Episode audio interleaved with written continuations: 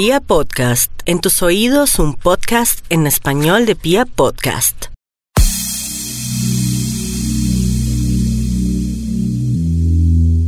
Bienvenido a un capítulo más de De Pelos y si estás aquí es porque te encantan los animales y si todavía no te aseguro que te vas a enamorar porque hoy tengo un invitado muy especial, es Guillermo Rico, él es veterinario, periodista, consultor ambiental y hoy vamos a hablar de un tema muy importante que a todos nos ha pasado por la cabeza los amantes de los animales cuando queremos adoptar un perrito callejero, no sabemos bien cómo hacer el proceso, no sabemos qué es lo más importante, el tema de vacunas, si lo llevamos a revisión. Entonces, por ejemplo, Nigan, que es un labrador criollito que yo encontré en la calle, eh, lo recibí más o menos cuando tenía, asumo yo, año y medio, que lo llevé a la veterinaria y me dijeron que más o menos esa edad tenía. Pero digamos que cuando tú adoptas un perrito que viene de la calle hay que tener muchos cuidados y sobre todo cuando llega a un hogar donde ya hay más mascotas. Bienvenido Guillermo de Pelos, eh, quiero eh, comentarte que hoy vamos a hablar de perritos callejeros que llegan a nuevas casas para que nos ayudes un poco a entender cómo está ese proceso. Natalie, ¿cómo estás? Muchas gracias por la invitación. Pues a ver, te cuento. Eh, yo quisiera iniciar con lo siguiente. Antes de tomar la decisión de ir a adoptar un perro, bien sea cachorro o bien sea adulto, lo importante es saber que realmente tenemos el compromiso de vincular un animal a nuestra vida. Porque esto es un proyecto mal contados a 10 años. Claro. Y mucha gente cae obviamente en el impulso, en el momento, de adquirir un perro cuando lo hacen comercialmente, que pues esa no es la idea, o de adoptarlo, pero más por moda, más porque qué chévere tener un perro, un perro, pero también tenemos que ver que hay una serie de responsabilidades. Entonces eso es lo primero que tenemos que revisar. Si somos capaces, si vamos a tener el tiempo, si vamos a tener incluso los recursos, porque un perro tiene un costo fijo mensual. Veterinario, alimentación, espacio, ¿cierto?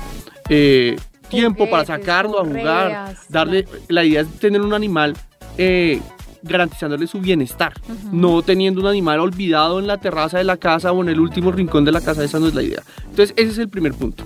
Entonces, si ya lo tenemos resuelto, exacto, eso incluso si tú eh, revisas eh, casi todas las fundaciones, incluso a nivel distrital, cuando ofrecen animales en adopción, te hacen llenar un formato de compromiso. Claro, y hacen un seguimiento a y la te hacen un seguimiento, o sea, te hacen un seguimiento. Esto no es recoger un animalito y ya venga y de pronto si me aburro lo estoy regresando a los tres meses, no. Entonces eso es, eso es clave. Sí. El, el siguiente paso es definir si lo vamos a adoptar cachorro o adulto. Tienen unos ventajas, otros desventajas. Empecemos por los cachorros. Los cachorros tienen la ventaja que uno les va a hacer el seguimiento o más bien de uno va a depender esa crianza, ¿cierto? Si un perro tiene fobias, pues seguramente las desarrolla cuando es adulto, no cuando es un cachorro, ¿cierto? Eh, adicionalmente, vamos a conocer su historia clínica desde temprana edad. Si, si, yo adopto un perro de 3, 4 años, pues no sé lo que pasó de ese momento para atrás, ¿cierto? Eh, pero por el otro lado, los perros adultos, los perros incluso seniles, son recomendables, por ejemplo, para personas de edad que quieran vincular un perro a su vida eh, pero ya no, no, quieran tomarse obviamente el trabajo de educarlo, porque es que educar un perro también tiene, se dedica tiempo, paciencia, el perro inicialmente se hace popó donde no debe, siempre, o sea, es inevitable. Entonces un perro adulto tiene la mayor probabilidad de ser, mm, mm, eh, de estar educado, de tener, de digamos, más rápido. de aprender más rápido. Entonces digamos que hay que buscar ese balance, ¿cierto? Sí. Eh, ya una vez esto, tomada esta decisión, yo sé que todas las fundaciones, yo sé que en el distrito el, Instituto Distrital de Protección y Bienestar Animal, cuando hace campañas para promover la adopción, eh, entregan los animales vacunados, entregan los animales esterilizados, que eso es muy importante, porque la idea no es volvernos productores de perros.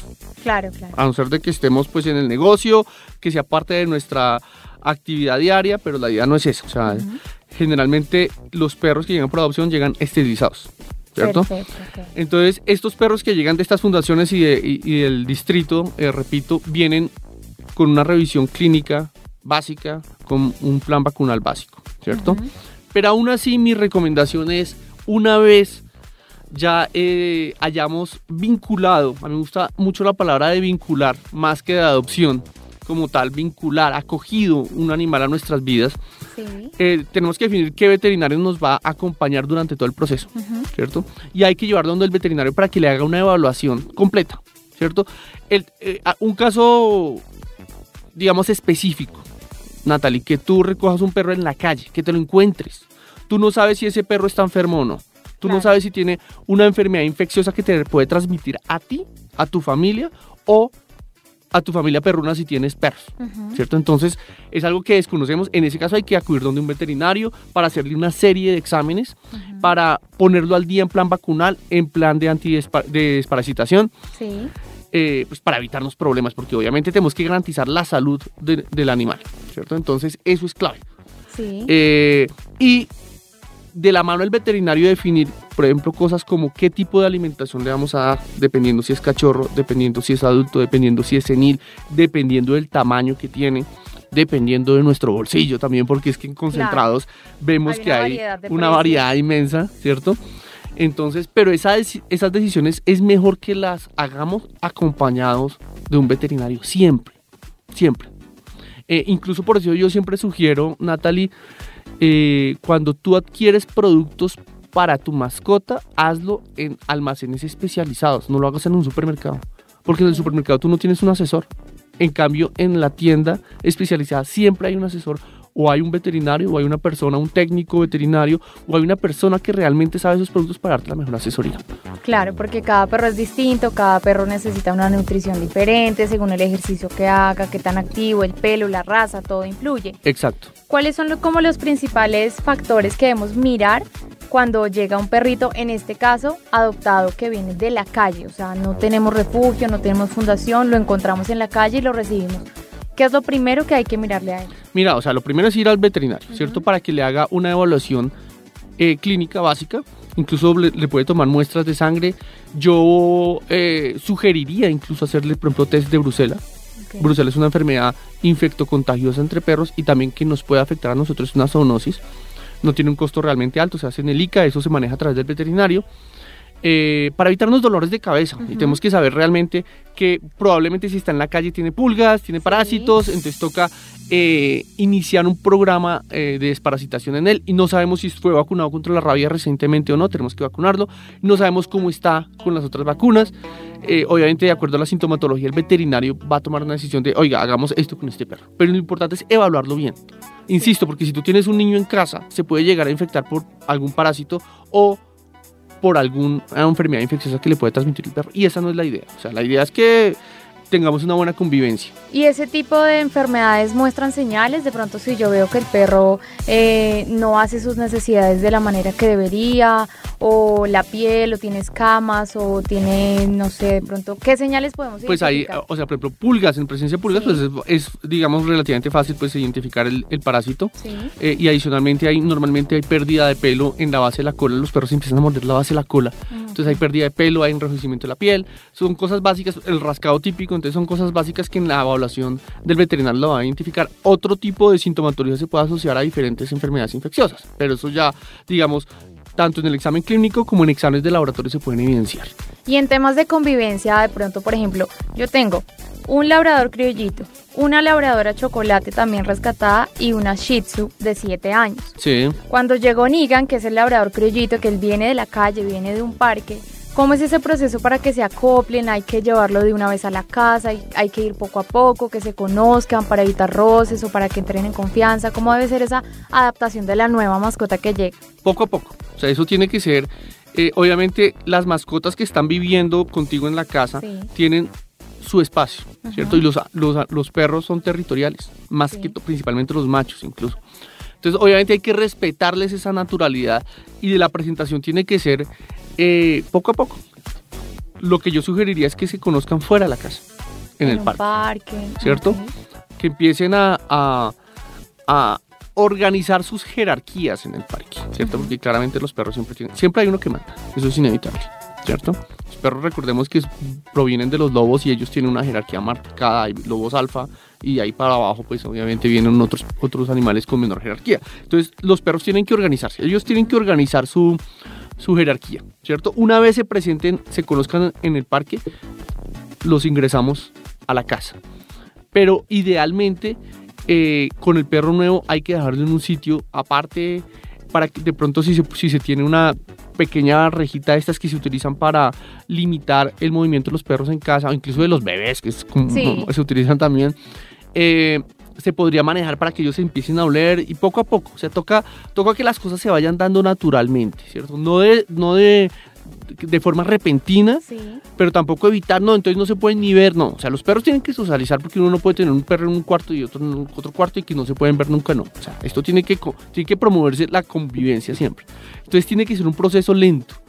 Eh, y en el momento de comer es clave también que cada quien tenga su, Su plato, su, plato, espacio. su espacio. Obviamente ellos van a empezar a reclamar su espacio, que cada quien tenga su cama. Ok. Eso es clave, ¿cierto? Y poco a poco ellos se van a ir acercando, pero inicialmente la cama de- del, del nuevo miembro estar en un sitio específico un poquito alejado de los otros. En fin, si se presentan riñas hay que intervenir porque obviamente pues no vamos a ver que se maten nuestros perros Sí. eh, y hay que corregirlos y que vayan entendiendo que a la larga uno es el líder de la manada, no ellos, ninguno de ellos. Si bien dentro de ellos se maneja una jerarquía, pero uno es el que manda. Uno es el dueño del recurso, uno es el dueño del recurso tiempo, el recurso espacio, el recurso alimento, todo. Entonces, eso es clave hacerles entender al nuevo miembro y a los otros, re- recordárselos, ¿cierto? Entonces, Sí. eso es súper clave porque no queremos, obviamente, que si va a haber agresiones interespecíficas entre ellos, claramente no va a haber bienestar animal. Y lo que tenemos que promover es que haya bienestar animal. No estamos adoptando un perro para que la pase mal. Entonces, eso es clave. En caso de que nos gane el tema, hay que acudir a un veterinario, preferiblemente un veterinario etólogo que sepa de comportamiento y nos eche la mano en el proceso. Sí, eso te iba a decir, porque por ejemplo, eh, yo siento que hice como un poco acelerado el proceso, ya habían dos mascotas, llegó Nigan de la calle y entonces ahora resulta que después de mucho tiempo, como no lo hicimos poco a poco, hay roces que se generan entre ellos dos, que es como que eh, no le gusta que se le acueste al lado, entonces le gruñe, o cuando le pasa por el lado, entonces también le gruñe, o como Nigan es más grande que la Shih Tzu, entonces le pasa por encima y todo eso, pero es un tema de juego que de pronto la Shih Tzu, que ya es adulta, no entiende, y aunque sea más pequeña, ella no tiene miedo de gruñirle o de incluso atacarla, ata- atacarlos a los dos porque siente como que ella es la más viejita y como la dueña de la cama y el territorio. Entonces cuando no hicimos bien ese proceso como de acoplamiento entre los tres, me dices que tenemos que ir a un veterinario etólogo. Pues ayuda bastante, ¿cierto? Sí. Hay otras cosas que ayudan, es obviamente tener los animales esterilizados, que era lo que mencionaba inicialmente. Si no tenemos interés realmente de reproducirlos, pues ¿para qué los tenemos enteros? ¿Qué implicaciones tiene esterilizarlo, por ejemplo? Eh, en cuanto a su comportamiento, En me cuanto al comportamiento, sí. eh, son animales que se vuelven menos agresivos, menos Ajá. territoriales. Eso es claro. Entonces, Ah, eso nos ok. ayuda muchísimo en el proceso, ¿cierto? Eh, mm, entonces, el, el tema realmente es promover esa convivencia Sí. a como de lugar. Eh, hay que entender tam- también una cosa, es que ellos son perros, Ujú. no son niños, ¿cierto? No son humanos. Sí, Entonces, claro. claramente ellos tienen ciertas actitudes que a nuestros ojos pueden parecer, uy, qué agresividad, no. Muchas veces ellos se revuelcan en el parque, de pronto le puede gruñir, eh, de pronto se le puede subir en- en- en- encima, eh, pero no es que lo estén atacando, sino es realmente es, es ese acomodo de jerarquías que es normal y que hay, de- hay que dejar que suceda. Ok, ¿cómo identificamos de pronto quién, quién es como el líder entre ellos o de qué manera hacemos que se respeten esos espacios o debemos dejarlos libres, que ellos decidan, que no invadan? Normalmente hay de que demás? dejarlos que decidan, pero tampoco hay que darle alas a los que están muy jerarquizados. Ajá, Eh, me- he visto casos, por ejemplo, de, de perros que se la tienen, como se dice coloquialmente, montada a los otros y eso no hay que promoverlo, ¿cierto? claro. Y cómo no lo promovemos sirviéndole comida primero al, al, al sumiso y que el otro vea. Por ejemplo, O cosas así, o sea, no, no siempre, no, es que este es el dominante, entonces él es el que manda y él come primero y él sale primero, ¿no? Mostrarle que no siempre va a ser el primero. Cosas así y obviamente corregirlo porque si ya llega a haber una agresión que puede llegar a afectarlos, que puede generar heridas, sí. hay que trancar esas, eh, hay, hay que hacerles entender que uno pone orden en la casa. Ok, perfecto. Por ejemplo, la Shih Tzu que te digo que tiene 7 años ya. eh, tú me dirás si esto está mal. Es la que duerme en la cama. Los otros como son grandes, o sea, en nuestra cama con nosotros. Claramente tú estás, ahí me te interrumpo, claramente tú le estás dando un, Un trato un trato especial. y se lo estás demostrando a los otros. Y, y claro, y se demuestra porque es que cuando ellos pasan por el lado y Abby está en la cama, obviamente es cuando tiene la oportunidad de gruñir porque está como en su espacio que le hemos dado nosotros y los otros no. Pues a ver, mira. Los perros, como dije, descienden de los lobos. Los lobos normalmente dentro de su jerarquía, los alfa, es decir, los dominantes, duermen en un nivel superior. Es decir, duermen en una roca y los otros abajo. Entonces tú aquí básicamente estás recreando eso. claro. Tu perra está durmiendo en un nivel superior de los otros. Y ahí claramente ya los estás ayudando a jerarquizarse. Demasiado. Puede que la otra pueda ser la dominante, pero no necesariamente tienen que dormir en tu cama. Respecto a lo de dormir en tu cama, eso hay todas las teorías del mundo. Hay gente que le gusta, que no le gusta, en fin. El, algo clave, independientemente de que tengas más perros, es que jamás duerma por encima tuyo. Es decir, el perro no va a dormir en tu almohada, porque si está durmiendo en, en tu almohada, tiene que dormir en los pies de la cama. Ok. Si duerme en tu almohada, tú lo estás poniendo a tu nivel. Mm, ok. Y aquí, Entonces, obviamente, no hay- me va a hacer caso, no va a respetar lo que yo le incluso hay digo. gente que deja que duerma incluso por encima en la cabecera, en fin, dependiendo del diseño de la cama, y eso es errado totalmente. Ok. O sea, hay que promover el bienestar animal. Los animales tienen derecho, ¿cierto? Existe incluso una legislación detrás de esto. Sí. Pero que seamos iguales en términos de, de- de- de que, pues, yo he visto casos de propietarios que realmente sus perros son los que mandan y los tienen mordidos y, y- realmente no hay una convivencia sana. Eso no es la idea. O sea, nosotros somos ni siquiera los alfa. O sea, ya se habla de super alfa. Nosotros somos los dueños de los recursos. Sí, claro. Tu perro no te va a mandar a ti. Dependen de nosotros. O sea, y el hecho de que tú seas su superior no implica que tú lo vas a tratar mal, ni que es que estás atentando contra sus derechos animales, ni que estás incumpliendo las normas de un bienestar animal en absoluto. Tú tienes que promover eso, dejarlo muy claro. Entonces, claramente, como tú mencionas, tú estás ayudándole a tu Shih Tzu a que siga siendo dominante. Exacto. Bueno, Guillermo, muchas gracias. Hagamos un resumen del top 5, por ejemplo, de lo primero que tienes que revisar cuando recoges un perrito de la calle o de alguna fundación. Uno, compromiso. Sí. Dos, estado de salud. ¿Cierto? Tres, adaptación. Ujú, Cuatro, eh, convivencia. Sí. ¿Cierto? Y cinco, siempre, siempre, siempre pedir ayuda. Claro. veterinarios, etólogos, gente que sepa realmente del tema. Claro que sí, muchas gracias, Guillermo. Regálanos, regálanos tus redes sociales, donde te podemos encontrar. Claro, cualquier cosa me pueden escribir a mi Twitter, arroba gricovet, vet de veterinario, en, en Twitter. Perfecto, este ha sido un capítulo más de De Pelos. Espero que tanto a ustedes como a mí les haya servido mucho estos tips de Guillermo y nos encontraremos en otro capítulo. Adiós.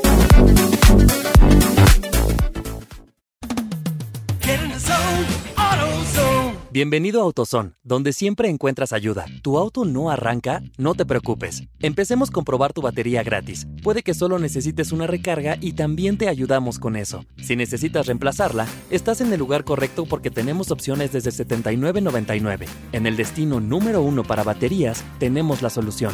Basado en datos del NPD Group Incorporated, Carger Track 12 meses finalizando en diciembre del 2019.